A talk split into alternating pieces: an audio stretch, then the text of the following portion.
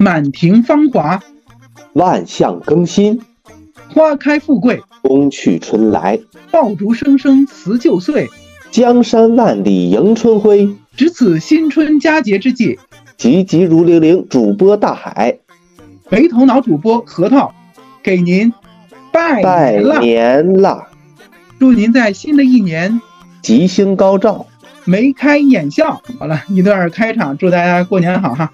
那我们在开场再玩个小游戏，我说上句，你对下一句，看看你的知识水平怎么样哈。领报，冒号宫廷玉液酒，一百八一杯，我想要有个家。一个不需要多大的地方。好吧，咱俩这个没有在调上哈。看来这个知识储备还不错啊哈。我们增加一点难度。改革春风吹满地，这这个我，这个我查一下。不会了吧？这个不会了吧哎？再再再给你来一个哈。下蛋公鸡，公鸡中的战斗机，哦耶！我们再来哈。这个可以有，这个真没有，嗯，再再给你上升点难度哈。打败你的不是天真，是无邪。这个你都能答上，不错哈。然后我觉得下边下边这个可能就更难一些了哈。说人倒了可以扶起来，不会了吧？再再来哎哈，不会了。嗯，再来再来。你是心有力，而余额不足，这个感觉就有点偏冷门了哈。还有就是一家人嘛，吵架不怕。怎么这词儿感觉这么陌生啊？我自己我自己出的题我自己都不会了，因为后边这这几个这几句都是近几年来的一些所谓的流行语吧，就是跟我们前边对的那个大家都耳熟能详的这些流行语确实有一点稍显逊色哈，可能我们都没有特别的共鸣了。那今年我们也脑补一个，我们押个题哈，我是爱人，我是艺人，我们都是相亲相爱一家人，好吧？希望今年春晚不要出现这样的这样的尴尬时刻哈。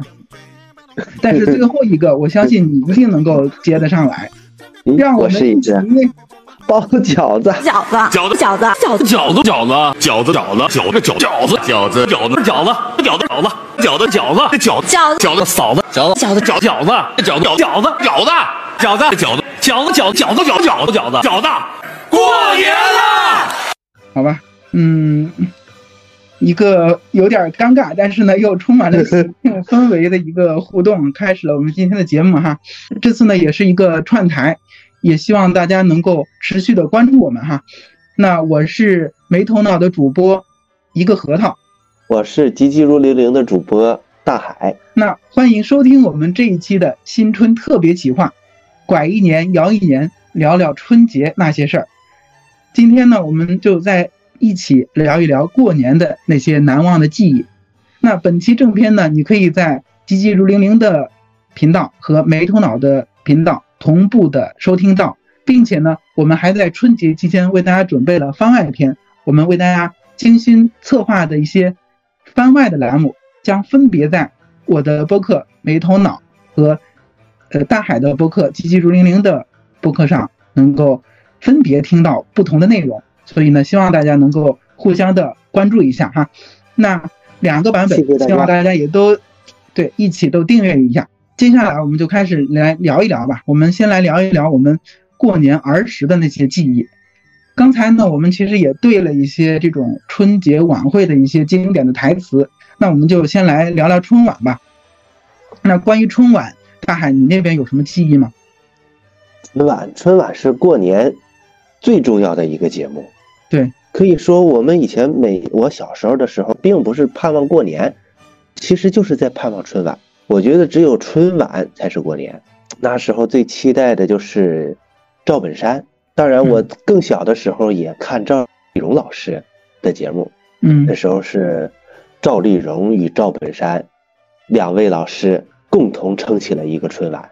其实那时候，不管是当年的春晚，以前的像最早最早之前，我可能还没有出生的时候，那时候像马季老师、冯巩老师等他们一些非常老的一些像宇宙牌香烟的这个节目，对一直都是我们反复来观看的。春晚每次都是八点开始，但我们六点的时候就要打开电视，一直期待的等着这个春晚。因为春晚之前，它有一两个小时的这些介绍春晚、介绍各种新鲜事儿、介绍今天的节目与演员的这些提前的预热的这些小节目，而且那时候对于春晚的节目单，当时还订的报纸，还有听的广播，经常会出现，几乎过年之前一个月左右，热门话题就是春晚的节目单。而且这个节目单呢，经常的还在，即使出来了，还在不断的轮换。那时候还有各种的小道消息、风言风语，说今年这个谁要上，今年这个那那谁的节目又被拿下了？哎，谁的节目又被拿下了？他被毙了。那时候听的最多的就是赵本山老师的节目被毙了。但说着说着，几乎说了几年，大家都都认为这是个炒作，都不以为然了。想不到。那一年真的就没有上是吧？真的就没有，真的就被毙了。从此之后，再也在春晚上见不到赵本山老师。还有更有意思的是，郭德纲老师。郭德纲老师是我非常喜欢的一位相声演员。嗯，郭德纲老师以前没上春晚之前，最出名的节目是《我要上春晚》，但是他的节目在春晚上的表现却一直很平平。都不如他的徒弟小岳岳。对，但是我感觉小岳岳的那个出圈的不是他这个相声本身，而是他相声就是相声说完之后，他后边唱的那个歌曲《五环》。对，咱们来唱一个《五环》吧。可以，你先起头。啊，五环，你比四环多一环。啊，五环，你比六环少一环。好吧，好像咱俩这个五音都不全的人就没有在这里。我们觉得我们唱完能更出圈。嗯，对，是怎么能够做到每个调都不在调上的？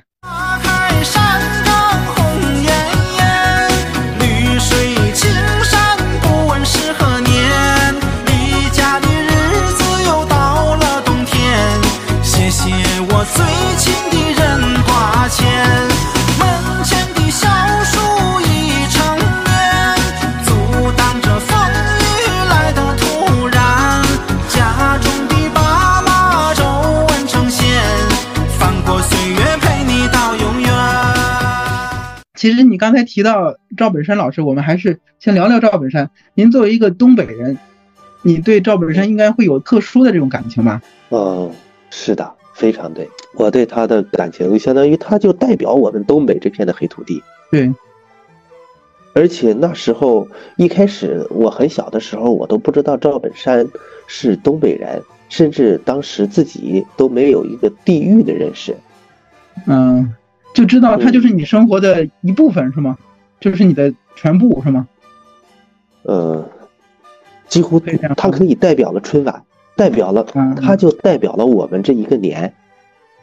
嗯，我们这个年过得好不好，完全取决于这场春晚赵本山老师这个小品好不好。感觉赵本山老师也承担了不少，是啊，生病不能承受之重。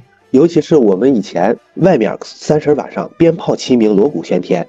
赵本山老师小品开始的时候，外面反而变得安静了，因为所有大家都在看节目是吗？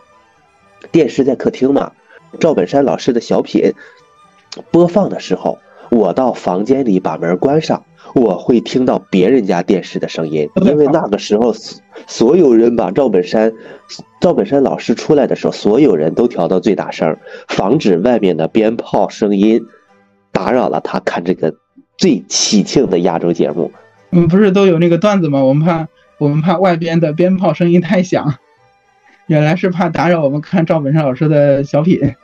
是的，您是哪人啊？我家是河北的，但是我就是来北京已经十来年了吧。嗯其实对于春晚的记忆，更多的还是小时候在家过年的时候，因为赵本山老师的那个作品一般都是在十一点多，就是那个时候压轴出现，所以每次也是到了那个时间点儿，就在盯着这个电视，就生怕就错过了他的节目。所以到那个时候，就是大家都非常一致的就守在电视机前等着他的节目。其实现在想想，其实赵本山老师不上春晚已经是好多年前的事儿了。好多好多年了。对有现在的年轻小孩子，好像都不记得，甚至不知道赵本山。对，所以我其实也有一点点这种遗憾，就是我是觉得，哎，那如果他不再出现在我们的视野当中，那我们看什么？或者说我们过年看什么？去年不是上了一个剧嘛，就是还挺欣喜的，就是那个《雀刀门传奇》，你应该也是看了，对吧？我觉得他在那个剧中的戏份还挺多的，这个还挺让我惊喜的。所以我也有一个感慨，我说，万一如果他再不出现了，那可能我们的欢乐也就真的就没有了。甚至我还在弹幕里边看到有人说，啊，这个剧我先不看了，我留到过年的时候再看。哎呦，这太热诚了。对，其实就体现了大家，也算是我们，可能我们也是算同一代人吧，就是我们这一代人的一个对那个时候的春节的一个集体的记忆。嗯，还有在更小的时候，我们家就是一般五六点吃一顿主餐，就是全家聚会吃主餐，一般是十二点左右吃饺子。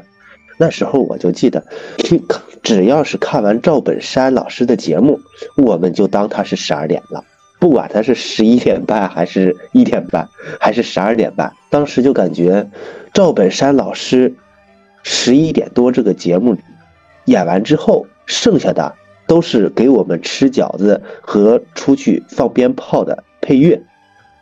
对，大年好开二年过，里头是羊皮外头是货，大妈的人家四十多，来片儿大哈子再不敢动，开着地领开马大树，这就是我说的老老户。哎哎哎哎呀！对，但是有一年，在十二点之后炸出了一个很火爆的节目，是沈腾的节目。嗯，那个是十二点之后是吗？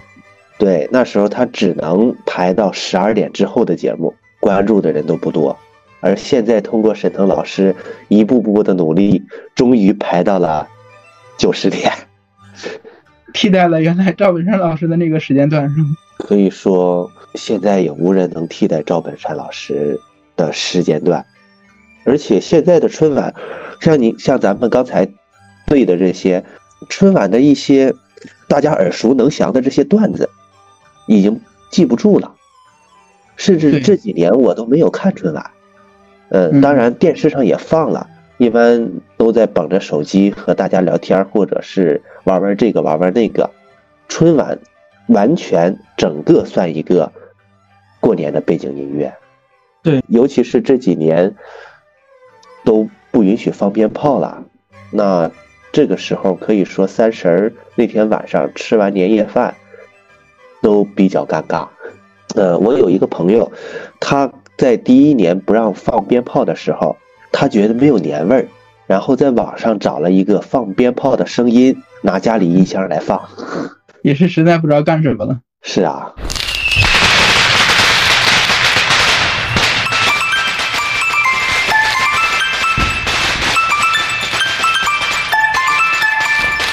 其实伴随着近几年的这个春晚，可能它确实是有一点，我们过年的时候其实是有点可有可无了，对吧？我们更多的是就是把它当成一个纯粹的背景音，然后在群里大家都抢红包啊，或者是发祝福语啊这种。对，是的，我们现在可以说把春节搬到了手机上。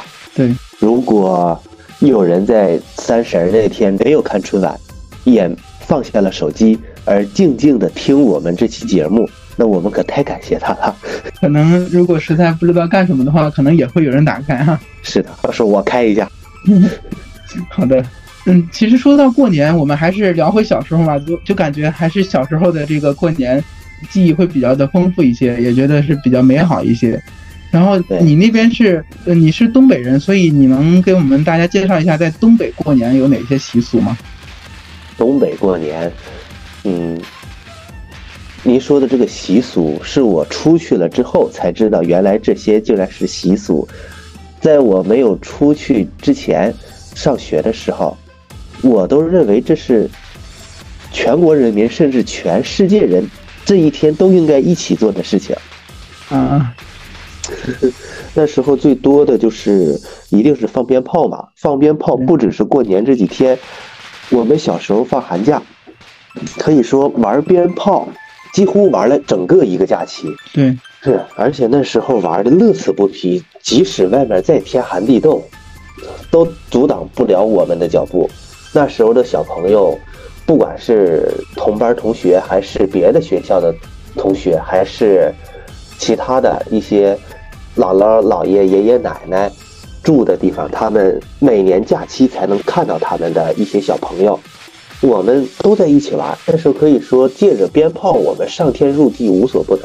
有一年，记得在我小学二年级的时候，开学了，寒假结束开学了，我都哭了，我没玩够。而且那时候每年春节期间，尤其是这个寒假期间，都会热播一个电视剧，每天一集的那种，让我们所有人每天去看。比如说《水浒传》《西游记》天龙八天龙八部、寻秦记，还有你说的《西游记》，那时候是过年期间演了一部《西游记二后传，后传，还有《笑傲江湖》，李亚鹏老师演的。对，那时候过年信息没有这么爆炸，所有人都非常的简单，白天出去玩，晚上追这个连续剧。过年期间，我们就走亲戚串门放鞭炮，带着大包小卷的礼物，而且小时候我们还能收到好多红包，虽然都给父母了，但是收到红包这种喜悦是非常的开心的，并，且我们长大之后，每天每年也要面临着给小朋友们红包。就感觉角色也变了，然后心境也变了。是的，以前盼过年，现在甚至都怕过年。我印象比较深的是，我们当时放鞭炮是要拆开放的，就是后来不都是一挂点上就直接放了，就就没了嘛，就好像就故意为了完成那个仪式感。但是小时候那个鞭炮，可能也是物资不丰富，还是怎么回事？那个鞭炮要一个个拆开，然后拿着拿着那个上的那个香，然后去点，就一个个放，然后把那个鞭炮每天还要限限量，因为你每年可能总共也就买几挂鞭炮，然后你要安排好这几挂鞭鞭炮在初一放，在什么初五放，什么在十五放，要安排好这个放的这个节奏，然后剩下来的多余的鞭炮你才能够把它拆开，然后一个个的去放。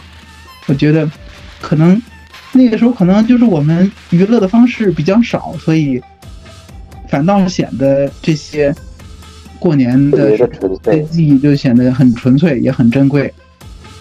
是的，嗯以前，嗯，以前我和我弟弟，我有一个表弟，比我小十岁。嗯我在十几岁的时候就带着三四岁的他出去放，那时候他太太小了，我就只能在楼道里边和他一起放。嗯放了第一天还好，第二天的时候，邻居就开门来看，谁呀？在楼道里放鞭炮，太不像话了。然后我们，我和我弟弟就在那假装的，也在那看，谁呀？在楼道里放鞭炮，太不像话了。哦，我姥爷就在房间里面喊我们，别在楼道里放了，有人是不是出来看了不愿意了？我们当时感觉就被姥爷给拆穿了，太尴尬的回来了。前几年不让放鞭炮，今年终于在我们东北这块开放了，可以在城市里放鞭炮。我妈就给我任务，出去买几挂鞭，买点什么礼花。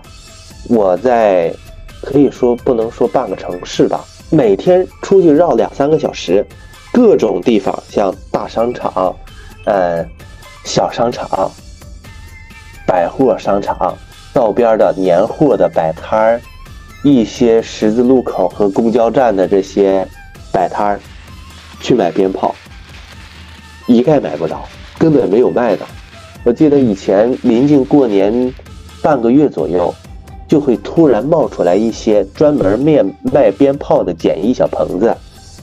对，上面写着什么“烟花爆竹指定销售点”，也不知道为什么那个时候有那么多指定销售点，现在你都就不知道在哪买了。是的，让放了，但是不知道在哪买了。或者说，可能即便你买到了，可能你这时候再放，感觉可能心境也就不一样了，就是感觉好像就是故意为了放而放的这种感觉了。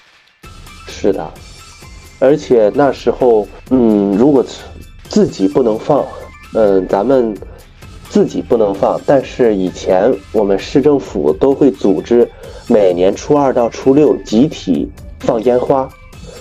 嗯，整个大概是初二和初六是半个小时，初三、初四、初五这三天是二十分钟。那时候真是人山人海的去看。之后，这个也没有了。最小的时候都是和父母去看，而且在看烟花之前有一个会展中心。那时候从小时候就和父母去看那个会展中心，那时候真是大开眼界，知道过年。除了我们在家吃饭、看春晚、串亲戚之外，竟然还有这么丰富精彩的活动，让我们大开眼界。有冰灯，有雪雕，有礼花，有丰富多彩的节目，还有好玩的游戏。一开始和父母是去参加，后期就是和同学们约着一起去玩。有时候我们因为人太多了。有时候我们都只能提前一个小时、半个小时去，然后互相找同学。到最后放完烟花了，我们的同学都没有聚齐。而随着这些，不管是个人还是集体烟花的消失，我们的春节的色彩也变得暗淡了好多。是不是会有这种情况？就是其实我们就是低情商的说，我们现在说年味儿比较淡了；高情商的说，是不是？也会有这种，我们天天都在过年，会不会有这种感觉？就是可能我们的物质生活和精神生活都比较丰富了，然后以前我们只有在春节能干的事儿，现在反倒是平时能干了，所以呢，春节也就没有显得那么特别了。可能是不是也有这种原因？是的，而且，嗯，而且以前，而且现在的亲戚也不如以前多了嘛。对，是的，以前七大姑八大姨的都能串都能聚，现在随着我们新一代的成长，可以说我们之间的亲情都淡了很多。过年的时候，很多时候发个微信，就算拜年了就不去了，甚至互相都不愿意去打扰了。对。这个可能也是，我觉得应该也是城市化的发展，可能必经的一个阶段吧。你刚才也提到了拜年，然后我也可以跟大家分享一下，在我们河北，在早些年间也有这种拜年磕头的习俗。我们现在拜年可能大家都是串串门或者是做个揖什么的，但是那个时候，我记得小时候长辈们拜年是真的要磕头的，就是互相的。呃，乡里乡亲们，或者是就是家里人们去给长辈们去拜年，是要真的要在地上磕头的。可能现在来看，嗯，有一些可能封建迷信啊，或者是什么的，但是我觉得也是那个时代的一个一个特色吧。它其实也体现了人与人之间的这种长幼尊卑的这种秩序感。是的，我小时候也磕过头。是吧？那时候可能都有，但是后来，那村委会就直接广播说，今年不让走动了，不让拜年了，就是刻意的为了所谓的移风易俗，而把这些可能人际之间的这种交往的这种通道也给隔断了，有点这样的感觉。新的习俗代替了旧的习俗，在这个适应阶段，或许我们的子子孙孙们，他们。会慢慢的适应，从小在这个新的风俗中慢慢成长，他们会适应。但咱们过渡阶段的我们就有点别扭，对吧？就感觉迷茫、拧巴。对，是。其实这些拜年的习俗跟放鞭炮一样，你说放鞭炮它好吗？污染环境，有噪音，而且呢，可能还会让人受伤啊。每年不都有这种谁被炸伤了这种经历吗？是的，但是它确实是中国几千年来流传下来的一种传统。还有这个拜年的这些习俗，你说它有意义吗？其实呢，更多的是一种偏仪式感的这个东西。但是好像如果这些东西都没了的话，那这个年好像也就没有什么意义了。对呀，所以说现在好多人喜欢旅游过年，不在家待着了。就比如说最 最简单说，就是我们的东北四省、海南省，很多人过年都去外地旅游，不在家过了。嗯，变成了一种新型的过年的方式，对吧？对，因为你不在家过，所以这些亲戚你根本就不用去串。嗯，而且以前看别人春运，都是挤几天的火车，四五天的火车回家过年。摩的摩的大队、摩的军团，对，各种的排着高速上堵着长龙。哦，那时候应该还没有堵的长龙，大家还没有这么多车。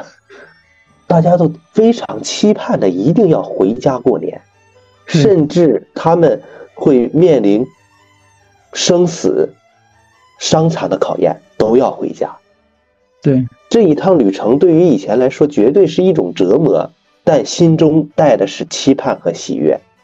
嗯，而现在很多外地工作的朋友们，过年甚至都不想回家了，甚至有的就出现一个现象，叫反向过年，对吧？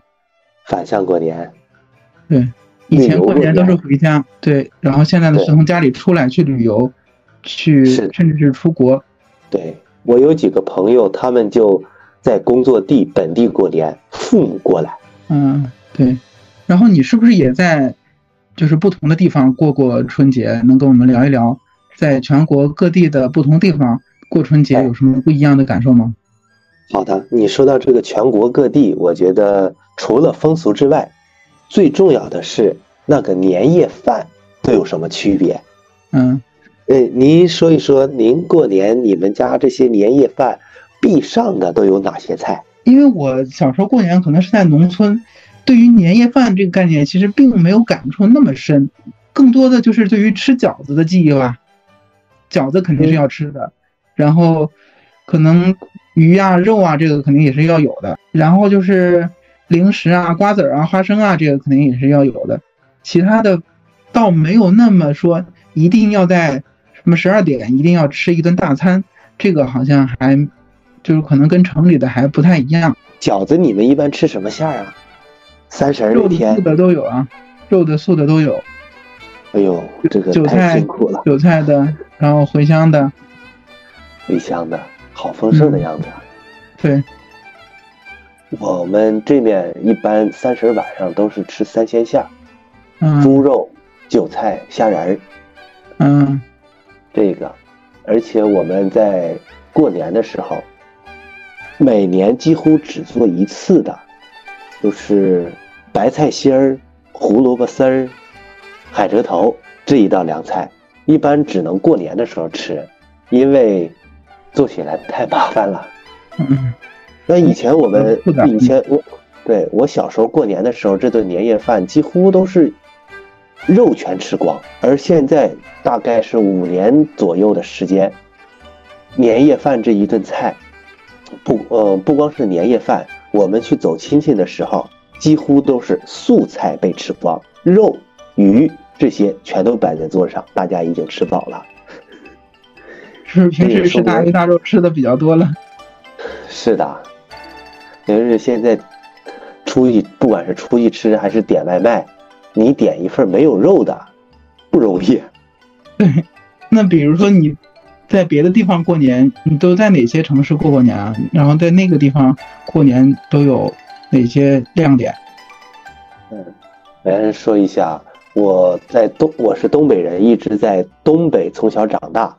嗯，嗯，然后我在新疆过过年，在广东过过年，在南京过过年，还有自己一个人漂在大海上，自己也过过年。天呐，你这个经历很丰富，为什么会有这样不同的在不同地方过年的这个经历啊，你跟我们大概说说。前些时候说我在外面过年，主要是工作原因到各地去，而这几年呢又鼓励就地过年，所以我一般就过就地过年了。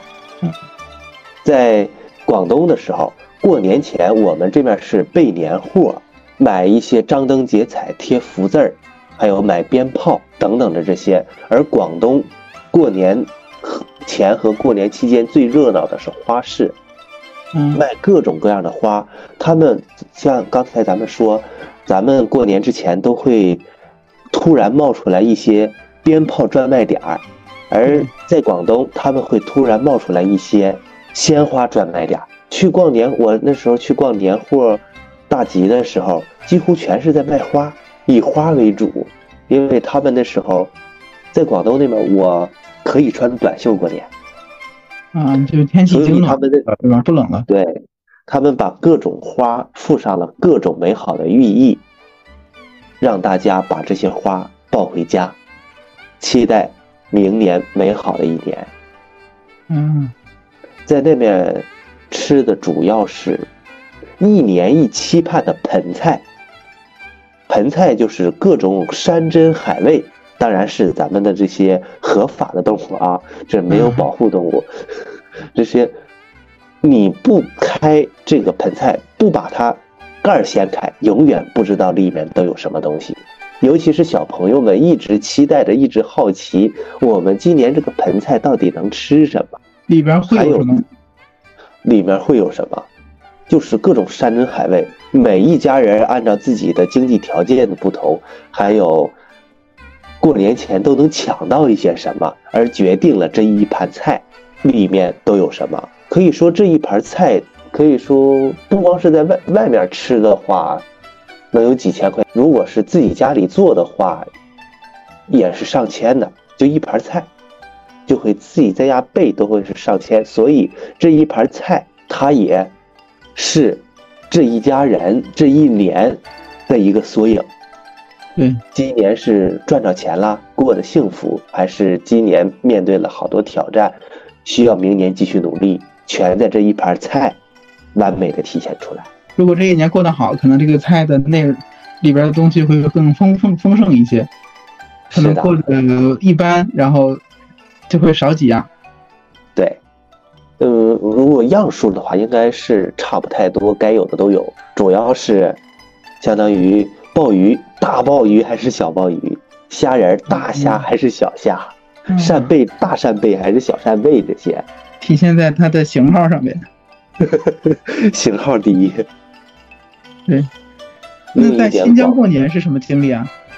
在新疆过年的时候，几乎是那那时候就不是盆菜了，那时候我们我跟就是当地的一些朋友，从过年前几天一直到过完年，几乎全是挨家挨户去吃，或者是出去吃。只有三十那一天晚上我自己在家吃，三十那天晚上我自己一个人在家，上午去商场里面买一些年夜饭、年夜菜，准备自己在家吃。我还买了饺子皮儿，各种。的各种的菜馅儿包饺子。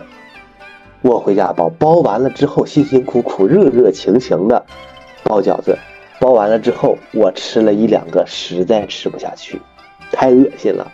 我就那时候我给我父母打电话，说我这个包这饺子怎么一点都不好吃呢？他说你有没有放那个放那个放这个放这个？我说都放了，都按照你这个方法教我的。然后我一想，完了和馅儿的时候我没放油，下一锅饺子放盐呢。然后没办法，我在那个就吃了一顿非常尴尬的年夜饭，而且那时候租的房子里面没有电视，但那年正好是那年正好是可以用手机竖屏看春晚。嗯嗯。嗯，一方面是因为手机这个看春晚没有那个气氛，而且咱们的手机一般可以说拜年呀、呃，看群抢红包更重要，所以对春晚几乎就没怎么看。你看一个春晚错过好几亿，是啊，而且，嗯，说实话，那年过了之后，第二年我回家和家里人一起看春晚，我都几乎没怎么看。嗯，已经把这个春晚变成了以前看春晚大家都是期待，现在看春晚大家都是吐槽。那你有一年是在海上过，那是也是工作呃，那是对，那是我刚工作的时候，刚毕业，第一份工作是在海上工作。嗯，过年，嗯，我们是要过年期间是轮流休息，每个人，但是每一天船上都要有人守船，看一些油啊、水啊、电呀、发电发动机如何啊、动兵怎么清理的这些。我刚工作两年的时候，就安排我在海上过春节，就过了一天三十儿那一天，那天有一个我们的呃大副特意上船来给我做了一顿年夜饭，啊，大概是他下午做，我们五点左右吃，吃完他就回家了，陪他家人去了，就留在我一个人熬了一晚上。真的，当时感觉就是看见海的对面全都是各种礼花，我就拿我们船上的信号弹和他们一起放，也是一段很特别的经历哈。是互相和他们放那个时候是不。是也有点孤独？我感觉我还好，因为我正在体验一个特殊的，我的父母家人们，他们很孤独，因为他们从来没有经历过，而且完全充满了各种担心。他们那个时候能跟他们联系吗？应该也能联系吧？哎，可以，能打电话，都在近海。在江浙的时候，那时候是在南京，主要是在南京过的节。当然，春节期间也去了一些苏州、杭州、上海这些地方。他们这种地方过年主要是灯，各种花灯展。就比如说南京的夫子庙，整个一个灯会，照亮了整个夫子庙那一片广场。那时候，呃，我去参加灯会的时候，完全有一种像在我们老家放烟花，大家人挤人的那种感觉。嗯，而且南方和咱们北方夜生活长一些。我们在北方的时候，几乎是大大小小的商店都关门了，我们只有看烟花和回家，顶多看一下展会单线的这个行程。但是在南方，你在逛灯会的同时，道边的商业街、道边的小吃，什么都是都是开着的，甚至平时的一些商店、酒吧都是开着的。我们会边逛灯会，边去购物，边去吃小吃。逛完了之后，我们会上酒吧里面继续狂欢到下半夜。而在北方，几乎都是全都停业，回家睡觉。南方可能商业气息会浓一些，是吧？是的，这样式的话，大家也更丰富多彩。对于年夜饭这一项，咱们都是北方人，肯定会吃饺子。而南方的朋友们，他们对于过年吃饺子的这一习俗，他们是完全的忽略掉的，根本吃不到饺子，是吗？差别这么大吗？是根本吃不到饺子。嗯，当然有一些有个别的家庭，他们也会自己包。说到饺子，我刚去南方的时候，因为对于家乡的思念，还有自己的饮食习惯，我每周都会吃一顿饺子。嗯跟当地的朋友们说，这边哪家饺子店不错呀，咱们去吃饺子。当地的朋友都会跟我说，饺子有什么好吃的？不吃，那东西一点不好吃。我说，嘿嘿，你真傻，饺子这么好吃你都不吃。我就自己一个人出去吃饺子，连续吃了三家店，我发现我也不爱吃饺子了。就不是自己家里平时吃的那种味道，是吗？是，而且他们的饺子连我们就是咱们在北方这些卖饺子的店、饺子店，甚至是饭店随便包的饺子都没有他们好吃。其实他们不爱吃饺子，我觉得主要原因是当地的饺子包的不好吃。嗯，可能也没有这个饺子的文化，对吧？可能就是，或者说人家有更加他们认为更好吃的东西。是，就像咱们北方人对于小龙虾的热衷程度就没有南方人高，对，因为好吃，所以变成了习惯，习惯变成了习俗，习俗一点点传承下去，而归根结底是这个东西它好吃。对，其实你在南方想找饺子吃，其实也可以说是对家里的这种思念、这种寄托，对吧？是，有的时候可能也并不是一定非得要吃饺子，可能吃饺子本身它就成为了一种仪式感，一种寄托自己对于家乡、对于这种故乡感情的这种载体。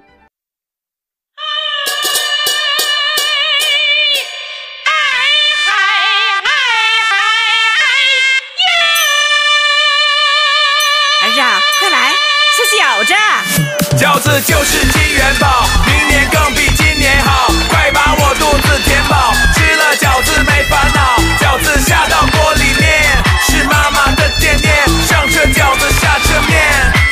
吃大根线。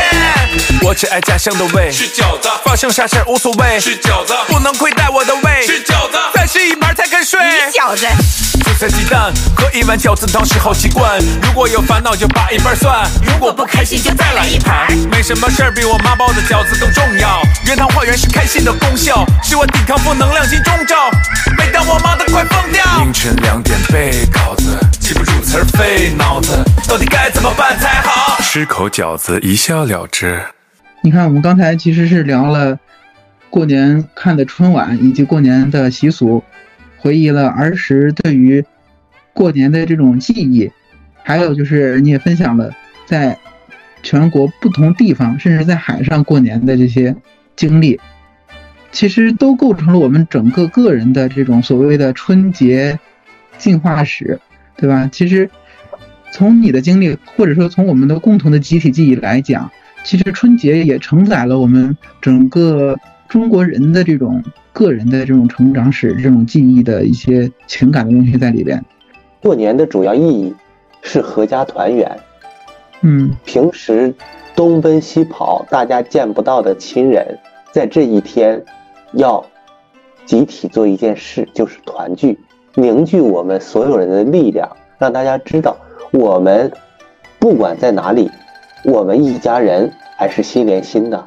这种感情的寄托是过年最重要的，其他的所有的一切其实都是为着这一个中心而辅助，让它更丰富多彩的一些内容而已。嗯包括我刚工作的时候，呃，有一些同学已经去外地工作了，我们很多时候见不到的。有时候我们在本地吃饭的时候，都会给对方打电话。那种从小玩到大的朋友，刚工作一年见不上面儿，是非常的，是非常的想念的。嗯然后我有一个毕业就去广东的同学，他过年的时候拿了一旅行箱广东的特产回来给我们挨个送。嗯我们去逛商场的时候，他发现原来他带回来的那些东西在当在我们这本地都有的卖。有的是不是就是 Made in 东北？不光是亲人、朋友，还有不知名的家乡的这些感情，都在这一天，一年的思念，在这一天得到满足，得到心灵的慰藉。对，春节就相当于凝聚了大家的这种集体的这种感情，不管是对于家乡的这种记忆，还有对于这种亲友的这种感情，其实都在春节这几天得到了升华，得到了一种宣泄。是的，我就想我们这些朋友、同学，啊，七大姑八大姨，我们都有这样思念的感情。像以前兄弟姐妹多的亲兄弟，过年的时候，平时肯定是，嗯，单对单的，经常也也有走动，但只有过年的时候，大家才能真的亲兄弟姐妹，才能真正的团聚一堂。嗯，春节就相当于给大家提供了一个可以聚在一起的一个时间和一个契机，或者说甚至是一个理由。就是我为了要跟大家相聚，我一定要回去，就有这样的一种期待。归乡之心。对，其实过年大家就是能够聚在一起，但是呢，我最近也有一个感触，就是可能就感觉大家的这种聚会的机会反倒没有那么多了，尤其是跟自己的同学，或者是跟自己的朋友，因为我记得前些年，或者是我还上学的那个时候，可能每年回去还跟自己家里的朋友啊，或者是我们那个叫干兄弟，就是村里比较好的那些朋友会，嗯、一起坐一坐啊，吃吃饭啊什么的。但是我发现已经也好久没有这样的机会了。你觉得这个情况是是不是也是比较普遍的？比较普遍，在我身边也都正在发生着。嗯刚上大学的时候，我们就开始小学、初中、高中轮流的组织聚会。那时候我放完假回去跟问同学：“你回去也聚会了吗？你们聚会怎么样？”我同学说：“聚什么会？聚会？我们这些去上大学的，现在还一个个还单身着呢。”我回去一看，以前的发小，那带他们出来吃顿饭、打个篮球什么的，他们还在家哄孩子呢，根本没有共同语言了。对，而我们在一开始的时候聚会了几年，也断断续续的都停了，因为人越来越人变得越来越少了，因为都各自有了家庭。我那时候给一个同学打电话，问：“哎，聚会了，过来呀。”他说：“不行啊，在家看孩子，走不了。”这也让我们的从大型的同学聚会，慢慢的变成了个别同学的小聚会，形成了小的团体。但是这个小的团体，它或许甚至应该会伴随我们一生，对，真正的朋友的一生。它脱离了我们以前的是一个班儿同一起学习了几年的同学，而变成了一生的朋友。其实随着这种大家的生活境遇的这种变化，其实我们又会形成新的这种小团体啊，或者是小的群组啊，这样这样的一种关系，是我们这种关系的一个重建。是的，而且我们在交往，在这些小团体交往的过程当中，我们甚至和他们家人形成为了朋友。而且我们一开始的聚会从出去吃，逐渐的演化到到人家家里吃，对方的父母给我们做一桌子菜，或者是对方的家人夫妻俩一起给来的这几位朋友做一顿饭，感觉我们真正大浪淘沙，真正留在我们心里的，会越来越亲切。其实它也是一个不断的筛选的一个过程，也没有必要去感叹有些朋友为什么不在身边了。只有那些真正就是走到一起的，可能才是更适合我们就是共同走下去的这些朋友、这些家人。就比如说我每年过年回来的时候，除了以前的一些老师朋本地的朋友会见一见，剩下的一般聚会时间长的都是从外地回来的这些同学和朋友，我们在一起一起玩的时间长。因为我们已经都在外地，所以我们知道外面生活的各种不易和各种辛酸。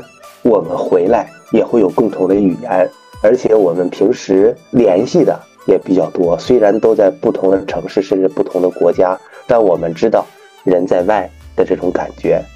而回来在留在本地发展的这些朋友，有时候我们的成长的阅历和一些思想观念。就是不一样的，有时候还会变得很尴尬。对，你就会发现，你跟他没有共同语言，你你根本聊不到一块儿去。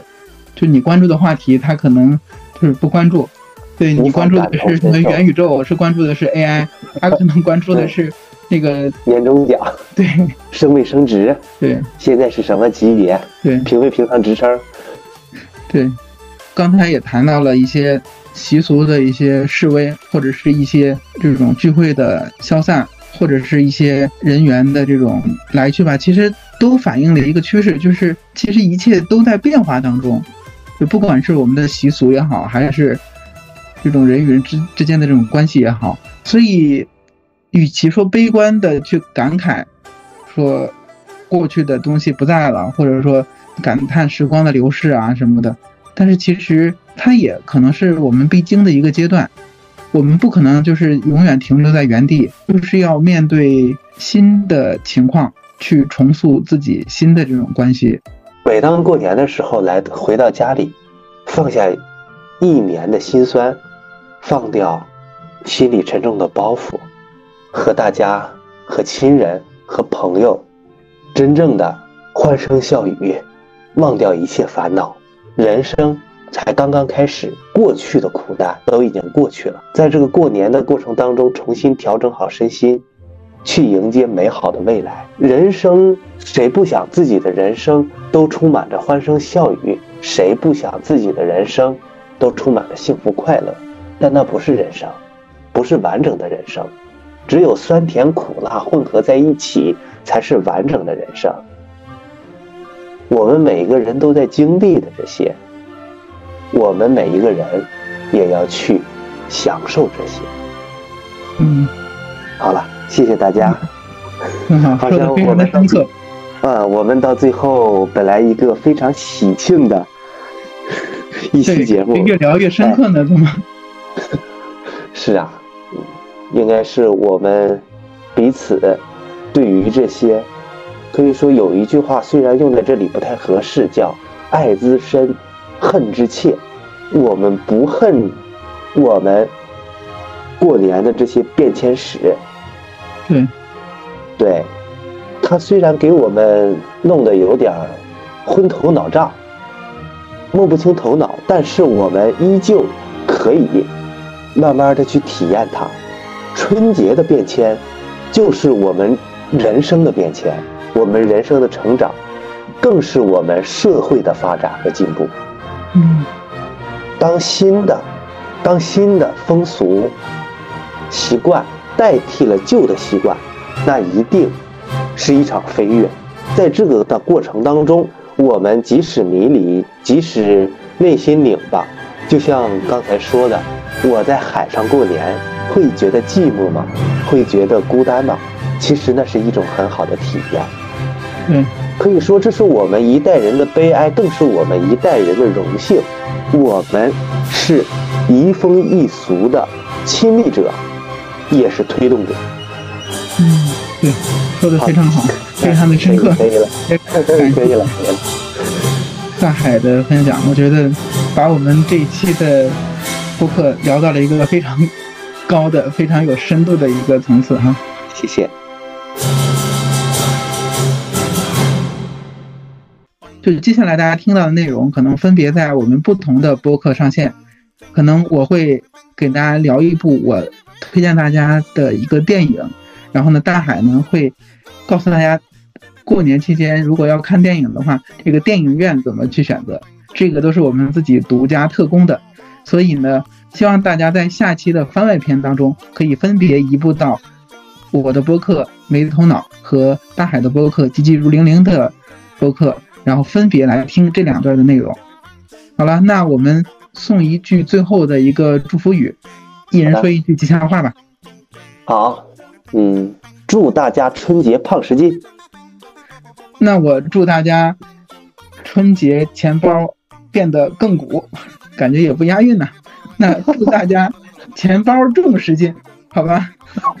好的。可以说是一个非常的很实在的一个祝福了哈。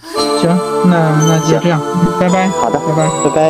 有机会再合作，拜拜。好的，拜拜。